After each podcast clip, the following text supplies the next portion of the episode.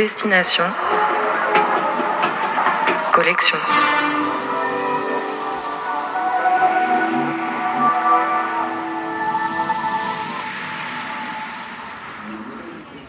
Chaque jour, au départ d'une gare parisienne, on prend le train pour visiter l'un des 23 fracs, les fonds régionaux d'art contemporain. Une échappée à travers un paysage, une région, une ville, à la découverte de ces espaces dédiés à l'art, leurs expositions et leurs collections. «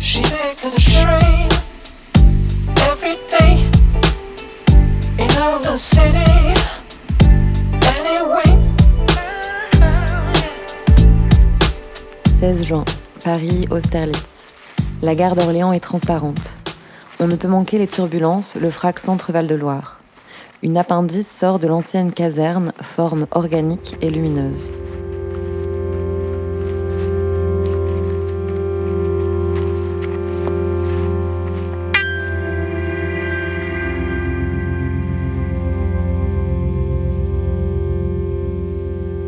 Une rencontre avec Aurélie Le Sieur, médiatrice.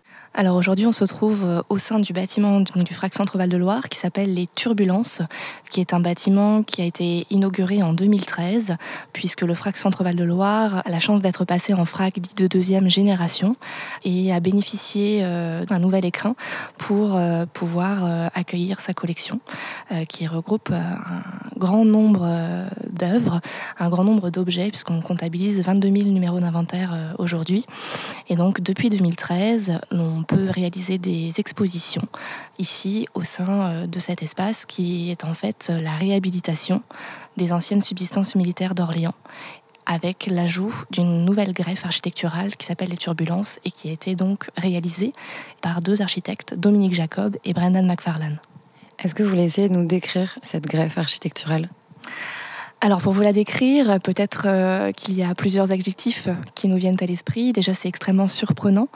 Les turbulences euh, ont été pensées par les architectes comme étant un espace qui serait déformé par euh, la grille originelle en fait des subsistances militaires. Faut savoir que cet ancien bâtiment militaire est, organisé de manière assez euh, stricte, avec une grille assez présente au sein de ses colonnades, de, des fenêtres, de l'alignement des, de la structure euh, du bâtiment. Et les architectes Jacob McFarlane sont partis de cette grille pour la déformer de manière paramétrique et ont sorti de terre trois excroissances métalliques qui vont être parés de lumière par l'intervention de deux artistes qui s'appellent Electronic Shadow. Donc c'est 5000 LED qui recouvrent la façade, qui vont animer cette façade métallique. Et donc euh, les architectes ont, sorti de terre comme ça ces trois turbulences qui vont euh, créer euh, une rupture avec le bâtiment peut-être militaire, mais une continuité du sol, puisqu'on a vraiment l'impression d'arriver dans un, une topographie presque artificielle. On n'est pas dans un bâtiment classique, le plafond n'est pas droit, les murs ne sont pas droits.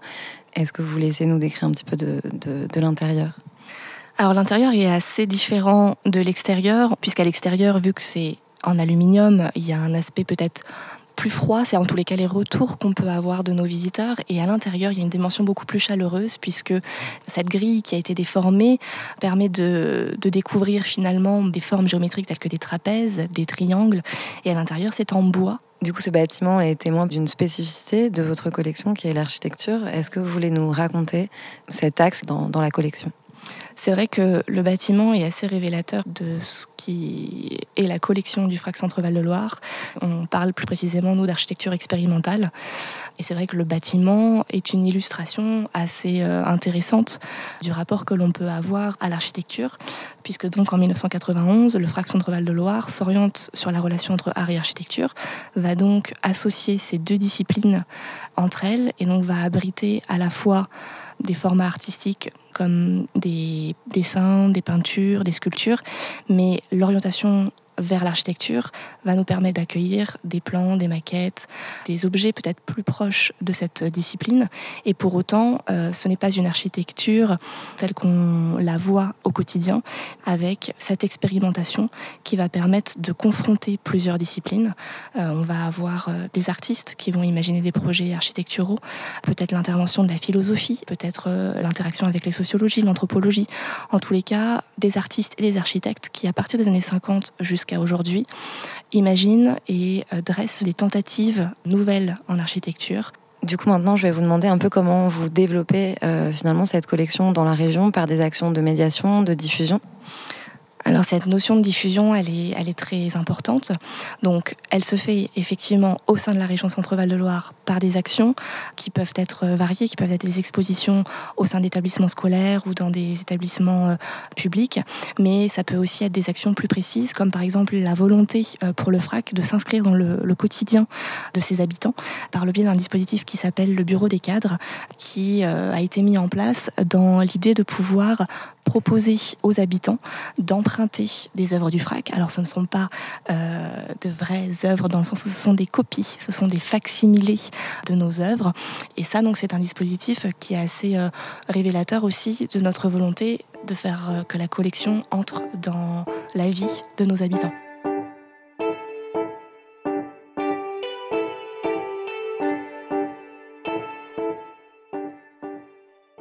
Maintenant, je vais vous demander de nous présenter l'exposition qui a lieu en ce moment, qui s'appelle Réparation. Alors la volonté de cette euh, exposition, Réparation, était l'idée de pouvoir mettre en dialogue, en regard, donc quelques œuvres de cet artiste, donc, qui est un artiste euh, reconnu hein, internationalement, qui a remporté le prix Marcel Duchamp 2016 et qui travaille depuis plusieurs années sur la notion de réparation, avec euh, des œuvres de notre collection qui ont été choisies justement car elles sont amenées à énoncer aussi cette idée de réparation. Alors la réparation, elle peut être multiple. Ça peut être une réparation architecturale, par exemple après une catastrophe.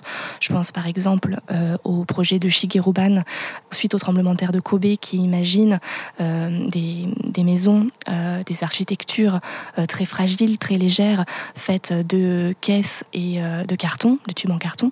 Mais ça peut être une réparation psychologique, motrice, et elle peut être aussi en lien avec la restructuration d'un site par exemple le projet des deux plateaux de Daniel Buren, qui va euh, finalement euh, opérer à, la révélation d'un site, à la réappropriation d'un lieu, qui sont donc euh, la cour du Palais Royal, près du musée du Louvre. Et d'ailleurs, à la fin de cette exposition, peut-être la dernière pièce de cette exposition est une œuvre de Kader Atia qui s'appelle Arab Springs et qui va être activée donc cet après-midi par l'artiste lui-même dans le cadre d'une performance. Est-ce que vous voulez nous parler un peu de cette œuvre et de cette performance qui va avoir lieu tout à l'heure? L'œuvre Arab Spring qui est présentée ici au FRAC Centre-Val de Loire est une œuvre qui est avant tout donc euh, composée de plusieurs vitrines qui reprennent exactement les codes et les formes des vitrines que nous pouvons découvrir au musée du Caire en Égypte. Et ces vitrines sont vides à l'heure actuelle. Et donc ces vitrines euh, vont euh, être transformées, activées par la performance de Kaderatia, puisque sur le sol sont déposées des briques, des pierres que Kaderatia va saisir pour finalement les, jeter sur ces vitrines et briser les vitres.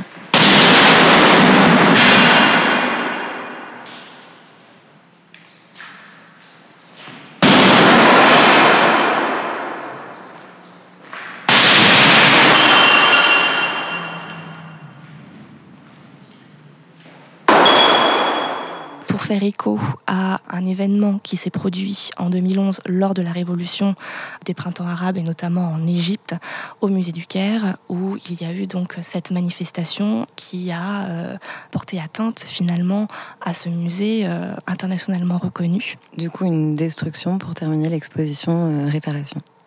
Une destruction pour parler de l'exposition réparation parce que la destruction est liée à la réparation. On pense souvent la réparation comme étant un dispositif de l'après, c'est-à-dire quelque chose qui vient après une catastrophe. Mais finalement, c'est aussi un processus qui amène vers une autre forme. Et c'est tout l'intérêt de la perception que déploie Kaderatia, puisqu'il va montrer les deux acceptations possibles de la réparation. La réparation occidentale, qui au contraire est vue comme un retour à l'état initial des choses, et la réparation extra-occidentale, qui au contraire prend en compte la destruction et la réparation comme quelque chose qui fait partie de l'objet et d'une nouvelle forme de cet objet. Et donc finalement, la destruction fait partie intégrante de la réparation.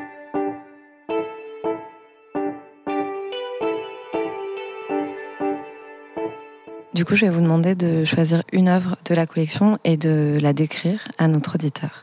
Alors, je vais vous parler d'une œuvre de notre collection qui s'appelle Cellules Parasites, qui euh, a été euh, créée par euh, Chanéac. Chanéac, c'est un architecte, c'est un peintre également, qui s'appelle au départ Jean-Louis Ray. Et Chanéac, dans les années 60, notamment entre 1963 et 1968, va développer cette idée de cellules parasites et de cellules polyvalentes. Son idée, c'est finalement d'imaginer des architectures qui vont avoir une forme peut-être plus organiques, certes, mais qui vont permettre d'être réalisés grâce à hum, la mise en place d'un matériau, le plastique, et puis le béton projeté, et donc réaliser des formes différentes peut-être euh, des formes industrialisées telles qu'on les connaissait euh, à l'époque. Et euh, Cellule Parasite, c'est avant tout donc un, petit dessin qui en fait est un, une photographie au départ qui montre des grands bâtiments, des grands ensembles tels qu'on peut les voir en banlieue, par exemple autour des grandes agglomérations. Et ces grands ensembles ont été transformés par Chanéac puisqu'il est venu dessiner dessus, au niveau des fenêtres, des petits ronds colorés.